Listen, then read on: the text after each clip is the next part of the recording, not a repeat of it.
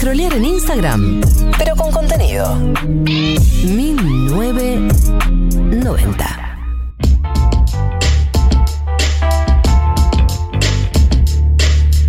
15 y 20 eh, de la tarde tenemos todavía 40 minutos de 1990 por delante y ya está con nosotros en el estudio Juan Elman para hablar de Afganistán. Bienvenido, Juan. Hola. Claudia. Arrancó Marto, sí, yo te banco, Marto, gracias. Gracias, por esa Es que diferencia. el amor es mutuo. Me tenías acostumbrado a esto y por eso es un placer estar acá de vuelta con ustedes. Es la misma hoy. sensación horrible que te da cuando ves el video de los talibanes, yo sé, los talibán. Los talibanes. No, se puede decir talibanes, No, sí, el se país. puede, se puede. Upa, el país, pensé que no había salido eso, quizás no salió y lo estoy introduciendo. lo- da, lo- Lo acabo de quemar Si yo. no había salido, lo no, quemaste. lo- No, el país escuchó, eh. usa talibanes y es verdad que se le suele decir talibán o tipo los talibán, pero hoy vamos a poder decir los talibanes sin culpa. Bien. Espectacular. Era muy Sí, que es la misma sensación que te da cuando ves el video de los talibanes en el gimnasio, que te causa gracia. Es horrible la sensación que te da, que te cause gracia ese video, porque uno no debería reírse de los talibanes, porque parece que se viene una escena bastante oscura, pero No, el video de los talibanes es en el gimnasio es Sí, gracioso. video es Y los carritos chocones. Los Ah, también. ¿Los carritos en los- chocones? En los carritos chocones. es- ¿Vamos a, Ella hablar, quiere ¿Vamos decir- a hablar de carritos chocones o no lo vamos a dejar pasar? Quiere decir los autitos chocadores. Los carritos chocones, es hermoso el término. chocones. No, es verdad, me acabo de percatar. Se llaman carritos chocones. Los, los carritos chocones. Eh, los wow. inventamos acá en Lo más Argentina. colombiano que dijiste en toda tu paso por 1990. Y has dicho muchas cosas, pero carritos chocones. Ay, perdón, no, no pensé en hermoso el término igual, porque es hermoso. Hay que reconocer que tiene una superioridad estética Sí, el, el carritos No, chocones. Carritos Sí, sí, chocones es Me hermoso. gusta más que chocadores. moral. Sí. Audio chocadores se medio nene de 5 años. Sí. tipo. O sea, chocones, hay algo inf- infantil, pero como que hay algo de la R que no está y entonces es mejor, es, es superior estéticamente. Eh, debo decir que cuando mi mamá me estaba enseñando a manejar, eh, tenía un auto automático y me dijo, no, no te puedo enseñar a manejar esto porque no vas a aprender nada. Es como manejar un carrito chocón. Dije, ¿verdad? Es verdad. El auto automático es el Daytona. un carrito chocón. Es un carrito chocón. Bueno, esta columna era carritos chocones, ¿no? Sí. Y vamos a hablar de eso, profundizar sobre el tema. Vamos a hablar de Afganistán eh, y yo quiero que todas las preguntas que ustedes tienen y les da vergüenza hacer en otros medios de comunicación porque asumen que ustedes tienen que saber cosas, las hagan acá. Porque acá nadie, asu- nadie asume que ustedes tienen que saber nada. Pero bueno, Juan, y- podés y- arrancar. Bien, y yo cuando haya algo que no sé, puedo decir simplemente no sé y. y- Qué linda Sí, obvio, Una ¿no? humildad. Esté libre. Está bien eso. Bueno, a ver, arranquemos del principio, ¿no? Para entender un poco lo que estamos viendo ahora, de dónde viene y también la importancia, hasta diría simbólica, de lo que vimos la semana pasada con la toma de Kabul de los talibanes. A ver, uno puede trazar un punto de origen, o sea, se puede siempre más atrás, ¿no? Pero parece un buen punto de origen es eh, 1973, donde en Afganistán cae la monarquía, el rey huye.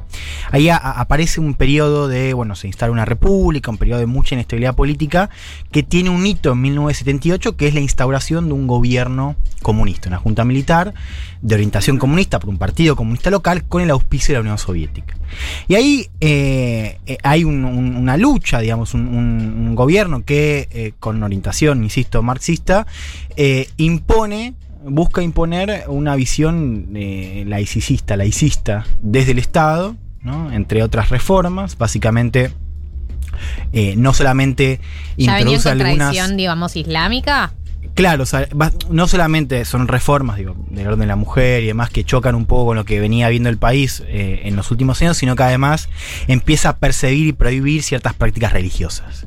¿no? En el 78. Entonces ahí se empieza a armar un movimiento de oposición a ese gobierno, un movimiento bastante diverso de movimientos islámicos de distinto tipo que empiezan a luchar contra el gobierno, contra el Estado, para recuperar sus prácticas religiosas. ¿no? Es un momento muy importante, de hecho muchos países de la zona, países del Golfo, incluso Arabia Saudita y además mandan militantes, estudiantes, para sumarse a esa lucha, ¿no? lucha religiosa contra este gobierno comunista apoyado por la Unión Soviética. De hecho, una de las personas que viaja a Afganistán en ese entonces es Osa- Osama Bin Laden, que después va a ser un protagonista de, de esa trama.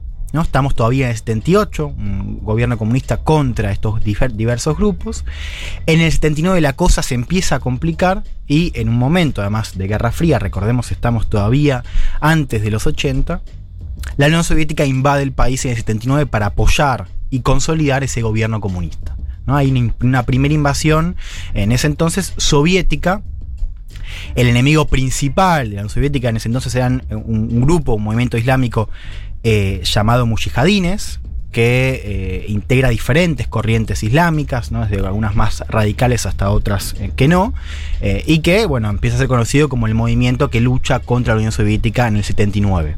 Como estamos en Guerra Fría, ahí ya tenemos un primer acercamiento de Estados Unidos que financia incluso a los mujahidines, le da armas, les da apoyo económico para derrotar a la Unión Soviética, algo que finalmente sucede 10 años después los soviéticos de, al, en el 89 se, se retiran derrotados de eh, ¿Pero qué quiere decir Afganistán. derrotados? O sea, Perdieron, perdieron la guerra así, con. o sea, claro. de- con- de- en términos de personas, militar, ¿en, en qué, en qué términos? términos que- o sea, un tema de dominación, de tomaron no la casa pudieron, gobierno. no pudieron, claro, el, el gobierno termina cayendo, termina cayendo tres años después en realidad, pero el gobierno termina cayendo eh, y el orden que querían consolidar, o sea que ya había sido impuesto una vez, pero querían consolidar, no se puede hacer justamente por esta resistencia de diferentes grupos islámicos que luchan contra la Unión Soviética con armas y financiamiento de Estados Unidos. Y bueno, los termina expulsando y en el 89 se consolida esta, este retiro de la Unión Soviética de Afganistán. Y ahí empieza, ¿no? con, con la, con la retirada de la Unión Soviética, empieza una lucha entre estas diferentes facciones que estaban de alguna manera unidas en esa lucha contra esta visión laica del comunismo, empieza a haber una lucha de facciones islámicas por el control del país. Eh, Afganistán es un país muy diverso, incluso en, términos, hay, hay varias etnias, la Pashtun, que es a la que corresponden los talibanes, es la mayoritaria, pero hay diferentes etnias. Y en ese momento, 89, después de la Unión Soviética, Estados Unidos ya pierde interés en ese momento, no, busca con- construir nada, arranca esta guerra civil. ¿no? Uno de esos grupos que asciende en ese contexto son los talibanes, o el talibán, eh, que de hecho en Pashtun significa estudiantes, son tipos, eh, son estudiantes de la Corán que también habían surgido o, o se habían empezado a concentrar en ese contexto ¿no? de disputa ¿no? religiosa contra un gobierno comunista que quería prohibir prácticas. Y a partir de los 90 se empieza no solamente a, no, no solamente empieza a crecer en números, sino que además se empieza a controlar territorios. Se empiezan a hacer con el control de algunos territorios del sur. Y para el 94 ya empiezan a dar un salto nacional. ¿no? En un momento de mucha inestabilidad y de guerra civil post retirada de la Unión Soviética, los talibanes ascienden y para el 96-97 ya controlan una gran mayoría del país. Nunca, nunca controlan todo eh, el país, pero sí para el 97 empieza un, sí, un semigobierno, para decirlo de alguna manera, porque tenían el control de casi todo el territorio. Pregunta, em, ¿cuánta diversidad hay dentro del movimiento talibán? Y pregunta dos, es una, la ellos tienen una interpretación del Corán, ¿no? Como que todos tienen la misma interpretación o también hay ramas distintas adentro.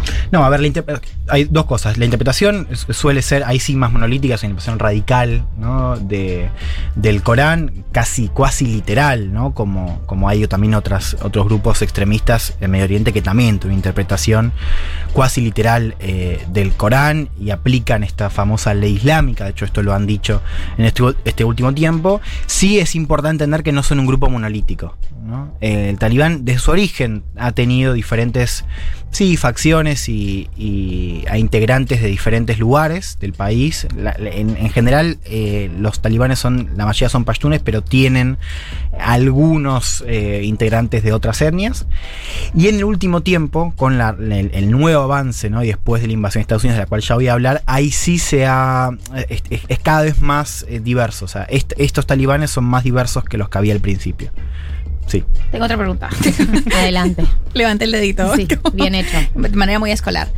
Hay eh, o, o circulan, a mi modo personal, como de, Mm. de teorías un poco más especulativas eh, con respecto a los motivos que tuvieron Rusia y después Estados Unidos por controlar el territorio talibán. Y hay algo que, que, que me parece copado preguntarte y es... Mm. ¿Por qué no? O sea, ¿es una cuestión solo territorial o eh, es alguna cuestión estratégica o es una cuestión de, de riqueza? Como porque no, a mí no me, no, o sea, tengo una intuición, pero A ver, eh, el territorio efectivamente tiene, o sea, es una ubicación estratégica como muchos de los estados que están ahí en esa zona. Eh, es un país, sí, muy rico en recursos naturales. eh, o sea, es un- en ese sentido es un país eh, rico. Sí me parece que la, la clave principal está más en, la, en, en lo que significaba esa disputa en ese momento de Guerra Fría antes que en una cuestión de los recursos, que también están, Claro. ¿no? Como están siempre en, en cualquiera de, de estas intervenciones. Así que eso sí, efectivamente, hay, me parece, un ángulo para hacer, pero no creo que sea, me parece, digo, el ángulo principal para entender el involucramiento de la Unión Soviética en primer lugar y la de Estados Unidos en ese momento particular e incluso después. Claro. Cuando se retira la Unión Soviética, ¿los estadounidenses siguen en el territorio o es más un apoyo? No, Estados Unidos medio que se las toma. Claro. Eh, o sea, eh, no, no, no, no, no sé bien cómo, cómo fue el vínculo después con, con los mujahidines que después se terminan, o sea, los que ascienden ahí terminan controlando son los, los, los talibán, que algunos habían incluso integrado esas filas de combate contra la Unión Soviética y por ende habían sido financiados por Estados Unidos, pero básicamente fue un apoyo que duró lo que duró la invasión de, de la Unión Soviética. ¿No? En ese momento es una cuestión más de se termina y se van. Y ahí aparece esta, fax, esta lucha interna, esta guerra civil que terminan ganando los talibanes en el eh, 96 e imponen efectivamente un orden, que era algo que Afganistán no había tenido en muchos años, un orden absolutamente radical y basado en esta in- interpretación cuasi literal de la ley islámica. ¿no? Entonces es un orden ultra opresivo con las mujeres, que no pueden escolarizarse, que no pueden trabajar, que tienen que salir a la calle con un acompañante masculino. Incluso había una idea muy, una visión muy anti-occidente. Recordamos, estamos en los 90, eh, momento de globalización, y había un- una, ciertas reglas que impedían la circulación de música, de películas. O sea, fue un orden hiper conservador, hiper radical, pero un orden al fin, a lo que el país no tenía hace muchos años. Y en esos contextos, un gobierno que dura del 96 hasta el 2001, que tiene, entre otras particularidades, un apoyo, o más que apoyo, sí, apoyo, pero más que nada un vínculo directo con algunos grupos terroristas, como por ejemplo Al Qaeda, que fue el grupo que Estados Unidos, ¿cómo decirlo? Em, casi interpreta, no. Em, identifica, esta- la palabra esta- identifica como autor de los atentados del 9-11. O sea, el argumento de Estados Unidos post eh, caída de las Torres Gemelas era que eh, el, el talibán en Afganistán estaba protegiendo, le daba cobijo a Al Qaeda, que desde ahí también planeaba sus operaciones, y principalmente a Osama Bin Laden, que era eh, no solamente la, o sea, era aún, aún más era como el, el representante de Al Qaeda, ¿no? Entonces Estados Unidos en 2001, después de la caída de las torres, dice, incluso fue el 7 de octubre, o sea, menos de un mes después eh, del atentado, que va a invadir eh, Afganistán para dar con Al Qaeda, para dar con eh, Osama Bin Laden y también para prevenir nuevos ataques. Ese es el argumento principal de la invasión de Estados Unidos en 2001. ¿no? La idea de que, como de ese terreno se estaba dando cobijo a otros grupos y además estaban planeando ataques contra Estados Unidos, era un imperativo entrar para evitar otra tragedia. Ahora, hubo también un intento, y ahí me parece que hay una diferencia clara con lo que había sido el momento anterior Estados Unidos en esa batalla contra la Unión Soviética, había un intento de construir un nuevo orden. ¿no? Recordemos un poco para entender ese momento. Para decirlo en términos académicos, Estados Unidos estaba en pija en ese momento. Era. o sea. Era. Sí, el sí, momento- época full invasión. Claro, o sea, ¿Qué es esto? Lo habían invadir. pegado, Sí, sí, habían sí, pegado totalmente. una piña enorme, porque había sido, o sea, en ese momento Sí, sí, sí. el atentado fue wow, una piña terrible, si uno mira en términos el claros de ideal. percepción de poder, que esto es un tema que, que- que me parece que va a ser una clave de la columna de hoy, pero venía de 10 años de borrachera absoluta, ¿no? De Tío borracho poder invasor. Claro, entonces efectivamente había una idea de decir, bueno, se puede retocar el mapa. Nosotros tenemos el poder para retocar ese mapa y no solamente prevenir nuevos ataques, sino además, bueno, generar un gobierno que responda a nuestros intereses, construir un orden. Y efectivamente Estados Unidos intentó hacer eso en Afganistán. Por eso cuando se habla del fracaso ahora, Estados Unidos dice, no, no, nosotros tenemos misión cumplida, porque nosotros entramos para eh, prevenir otro 9-11 y ahí listo, lo hicimos y dimos con Al Qaeda y matamos a Bin Laden en 2011. Y después 2011. publicamos el video. Eh, y, y publicamos el video, hicimos películas. Pero efectivamente hubo un intento de construir un orden, si no, se explica esos 20 años de inversión de recursos, de inversión de, de tiempo, de hombres y demás, en crear un gobierno. Afganistán en 2004 genera esta nueva estructura, este nuevo sistema político, en un gobierno muy dependiente de Estados Unidos, muy dependiente de la ayuda de Estados Unidos, y de un ejército que Estados Unidos construye, apoya y entrena, justamente para pelear después contra el talibán u otras amenazas de seguridad interna. ¿No? Entonces, así pasan 20 años. Hay un hito eh, que es en 2011, que la, la guerra arranca con Bush, Obama la profundiza, ¿no? Y esto muestra también un, un- todavía un deseo del establishment militar. Decir, bueno, profundizamos para terminar acá. ¿no? Esta cosa de, bueno, es una cuestión de números, ¿no? Entonces metemos más y terminamos con esto y entrenamos al ejército y nos vamos. Claro, dejamos ¿no? entrenado un Claro, ejército pero con un orden. afgano. Claro. Afgano. Sí, Sí. Menos Eh, mal. de hecho, Tuve Obama miedo. Duplica las tropas de un año al otro, del 2008 2009 pasa de 30.000 a 60.000 eh, las tropas en el país, y para 2011 se da el pico que son 110.000 hombres, 110.000 un soldados de. Estados Unidos en Afganistán durante la, Evo- la era Obama, que Y están formando gente ahí, digamos. O es son los nuestros, se quedan en representación. mientras- o mientras tanto No, formaban. no, Estados Unidos gente- apoya, construye un, un gobierno, es un gobierno que eh, siempre históricamente ha tenido muchos problemas de gestión y que, y esto me parece que es lo importante, no, no se ha dotado de una legitimidad en la gestión que exceda el apoyo de Estados Unidos. O sea, no era un gobierno popular por, por el hecho de la gestión, o sea, en todo caso era popular porque no eran los talibanes, ¿no? Porque hay un montón de cosas que volvieron a cierta normalidad o ciertas reformas que con los talibanes no, no estaban y que se dieron el gobierno con el apoyo de Estados Unidos. Después, en la era Obama también se da este cambio. En un momento, en 2014, Obama dice, bueno, nosotros vamos a dejar de pelear, porque Estados Unidos seguía peleando, o sea, una guerra que seguía. Yes. Vamos a dejar de pelear nosotros y nos vamos a enfocar en apoyar y entrenar al ejército para que sean ellos los que eventualmente puedan pelear y derrotar a cualquier amenaza de seguridad interna. Claro. Bien, con Trump hay un cambio, ¿no? Llega Trump en un contexto totalmente distinto y ya era un momento donde hay un clima un poco en el establishment militar que bipartidario que era esto eh, se está alargando más y nosotros nos tenemos que ir porque no, o sea, prolongar esto no, no, no, no, no va a generar ningún cambio estructural, o sea, no va a, a disolver ninguna amenaza y, y- y mejorar las condiciones aún más de lo que están ahora.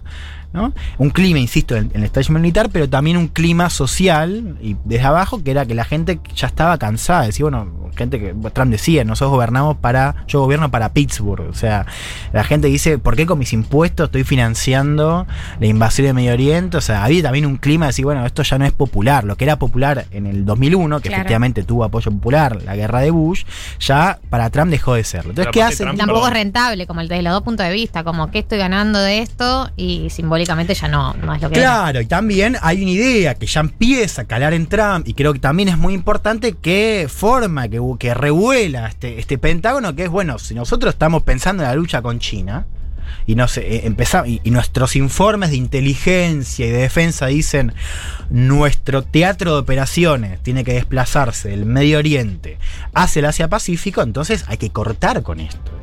Hay que, hay que terminar esta inversión que no va a llegar a ningún puerto. Entonces, ¿qué hace Trump? En 2020, ya palpitando la campaña electoral, manda una delegación de hombres bien trajeados a Doha, Qatar, y firma un acuerdo con el talibán, ¿no? que establece la salida de Estados Unidos para mayo del 2021. Pregunta. Eh, 2001 viene Estados Unidos, invade, ponen un gobierno propio, digamos, después Con- de la invasión. Eh, no- no, es un gobierno afgano. Afgano, Eh, pero bueno, apoyado, por hecho, Estados Unidos. Es el 80% del presupuesto de- del gobierno venía de Estados Unidos. 80%. Es Claro, un montón. Full financiado. Eh, o, sea, ve- o sea, porque antes estaban los Mm. talibanes. Llega la invasión de Estados Unidos, bueno, hay un gobierno afgano, pero apoyado por Estados Unidos, y cuando se retira, vuelven a negociar con los talibanes, digamos, vuelven ustedes, les dicen. Bueno, acá hay algo muy interesante, que es una de las, de las claves eh, o una de las críticas más importantes que se ha hecho en ese momento y que por supuesto han reflotado en, estas semanas, es que era un acuerdo muy débil porque no integraba al gobierno afgano. Y no solamente no integraba, sino que además no establecía como, eh, no es que ponía como condición la salida de Estados Unidos vinculada a un acuerdo entre gobierno y talibán, que es un acuerdo que también se negocia en paralelo, pero no llega a nada. Porque Claro. claro, el talibán ya tiene el visto bueno de Estados Unidos y dice, Listo. sí, sí, seguimos negociando con el, talib- eh, con, lo- con el gobierno afgano, porque nosotros somos distintos, cambiamos, pero al mismo tiempo ya estaban recuperando algunos parates rurales en el terreno. Entonces Estados Unidos firma este acuerdo, dice, para mayo eh, Estados Unidos se retira ¿no? Acuerdo entre Talibán y el gobierno de Estados Unidos, con la idea de que eventualmente iba a haber un acuerdo entre el gobierno afgano y Talibán para compartir el poder, un acuerdo que, por supuesto, está totalmente desarticulado y ya parecía desarticulado para ese entonces. Trump dice, yo terminé con esto, miren, dije que iba a terminar con estas guerras interminables y lo estoy haciendo, votenme, no gana, no gana, por supuesto, no por eso, sino por, bueno, un montón de otras cosas, nos vamos a mostrar ahora en parte de la pandemia, no importa, ya sé, habría paréntesis. Gana Biden, que ahí se le aparece ese dilema de él tenía el deadline del primero de mayo por este acuerdo que firma Trump, es bueno, ¿qué hago? Biden un tipo que también leía el mismo clima, digamos, de oposición popular a estas intervenciones y que también compartía un precepto muy importante de la política exterior de Estados Unidos, que es China. ¿eh? Ir a China, ir al Asia-Pacífico. China. Entonces, ¿qué hace? no? También escudado en, en el acuerdo que había firmado Trump. Dice, bueno, nosotros vamos a honrar el acuerdo, no vamos a salir en mayo, pero para agosto nos vamos. Y lo vamos a festejar, fíjense que lo cuente, lo vamos a festejar el 9 de septiembre cuando se cumplan, el 11 de septiembre, perdón, cuando se cumplan No sé cuánto. 11, 20 años del atentado a las torres, ¿no? Entonces, eh, eh, la idea era que eh, eh, Estados Unidos se retiraba para agosto y en septiembre se hacía este acto diciendo, Sí, bueno, nosotros nos fuimos a Afganistán, claro. Spoiler alert, no va a pasar. Qué, Sí, qué sí, perturbador todo. Sí, sí, muy turbio todo. Vas a hacer un festejo el 11 de septiembre. Qué turbio que sos, Estados Unidos. Bueno, y efectivamente en abril se hace este anuncio y en mayo comienza la ofensiva talibán. Que lo cierto es que nunca se habían ido del todo, ya habían arrancado a volver desde Pakistán, que tiene una Estaban en las frontera- sierras. una frontera muy fluida, que eso después lo podemos hablar, pero de donde entraban y salían, un colador diría Pichetto, ¿no? Eh, entraban, claro, entraban y salían, entonces ya, ya estaban en el terreno, ya estaban controlando algunos parates. narrador. Y no a partir de mayo empiezan a crecer. ¿No? Y empiezan a crecer de una manera Dios, muy particular, que es que en muchos lugares al interior de Afganistán ni siquiera hay batallas, porque los tipos dicen, Los ves llegar y yo o también, se yo van también o le, les- Claro. le doy prendemos fuego todo. Y los tipos se van, ¿no? Entonces ahí Ay, ahora estamos viendo algunos informes, incluso voces en Washington que dicen, pará. Pero ¿cómo puede ser que nosotros la CIA teníamos en los papeles que el ejército afgano tenía 300.000 efectivos contra, no sé, 60.000 o 80.000 de los talibanes? y se rinden sin presentar batalla. Entonces ahí aparecen algunas cosas. Primero leemos que en realidad el ejército venía eh, en los papeles que, o sea, en, en la, en la práctica Estados Unidos creía que tenía muchos más efectivos en el terreno de lo que efectivamente había. O sea, había muchas eh, cifras infladas. Había también efectivamente mucha corrupción entre altos mandos militares que incluso se pasaron de lado el momento de cuando los talibanes estaban afuera de estas ciudades. ¿No? Y así fueron empezando a ganar territorio, empezaron, ter- terminaron de controlar los parates rurales que ya estaban bien consolidados, empiezan, además, sí, son dos semanas antes, empiezan a tomar capitales provinciales y ahí ya hay un clima, ahí es una cuestión de clima, o sea, ya era inminente, incluso en Estados Unidos, Estados Unidos se decía que a Biden le habían preguntado y decía, no, no, eh, no, no es inminente una toma de gobierno de Kabul por parte de los talibanes, no. pero al mismo tiempo... Sí lo era. Total. al mismo tiempo, claro. Al mismo tiempo, eh, medios como Wall Street Journal desclasi- la- desclasificaban informes, ¿no? Publicaban informes que decían que los talibanes podían tomar Kabul en meses. O sea, era una cuestión de meses. Bueno, con ese clima, los talibanes empiezan a rodear Kabul, se empiezan a, a conquistar territorio, incluso sin ninguna, ninguna batalla. O sea, la- los, los afganos en general sí, se sí, rinden. ya es inminente. Claro, también es verdad que eh, o sea, hay un clima de, de desmoralización basada también en el retiro de Estados Unidos. Entonces ahí llegamos a esta foto muy simbólica, es que antes de que Estados Unidos se termine de retirar, el mismo mes, el talibán, que era el grupo que controlaba el país antes de la invasión de Estados Unidos, vuelve al poder eh, y bueno, empieza este, esta nueva época, que es la que estamos viendo ahora. La última pregunta antes de cerrar. Eh, ¿cuánta, ¿Cuán chequeado está el Volvimos Mejores? No, no somos lo mismo. Bueno, el nuevo FMI. Ahí yo diría dos cosas. Lo primero es que lo que estamos viendo de noticias, tanto en el interior del país como incluso en Kabul, es que esas promesas que vimos orquestadas en esa conferencia de prensa el martes pasado están rotas en el sentido de que eh, esa idea de que no iban a generar venganza se quebró porque tenemos informes de Naciones Unidas que dice que están buscando puerta a puerta ex colaboradores. No hay mujeres en, en Kabul, incluso en, en, en Herat, la universidad, no, están dematriculando mujeres. Digo, eso no. En, en los informes que tenemos de ciudades que la han tomado los talibanes en los últimos días, no, no está sucediendo eso. Eso es lo primero. Lo segundo es que hay una diferencia muy importante eh, respecto a lo que fue el orden anterior, el 96-2001, que es que ahora el talibán va a buscar reconocimiento diplomático. En ese momento, en, en el 96, el talibán no tenía, o tenía reconocimiento de Arabia Saudita, de Emiratos Árabes, de Pakistán, pero no de otros estados. Y ahora van a buscar un reconocimiento diplomático, van a buscar incluso otro vínculo con Occidente. Ya sabemos que China y que Rusia y que Pakistán seguramente los reconozcan diplomáticamente. Por ahora han dicho que van a tener buenas relaciones. Pero me parece que esa clave de que quieren tener mejor vínculo con el mundo puede explicar, bueno, este cambio de perfil, al menos en lo discursivo eh, que estamos viendo ahora. Pero en la práctica no estamos viendo un cambio estructural en, en relación al vínculo con las mujeres o esta cuestión de la venganza. Bien.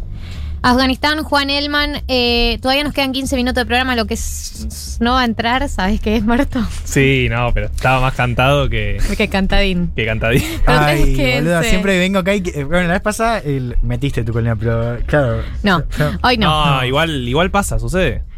Marto ya tiene el ego domado, sabe que esto puede pasar. eh, quédense que quedan 14 minutos.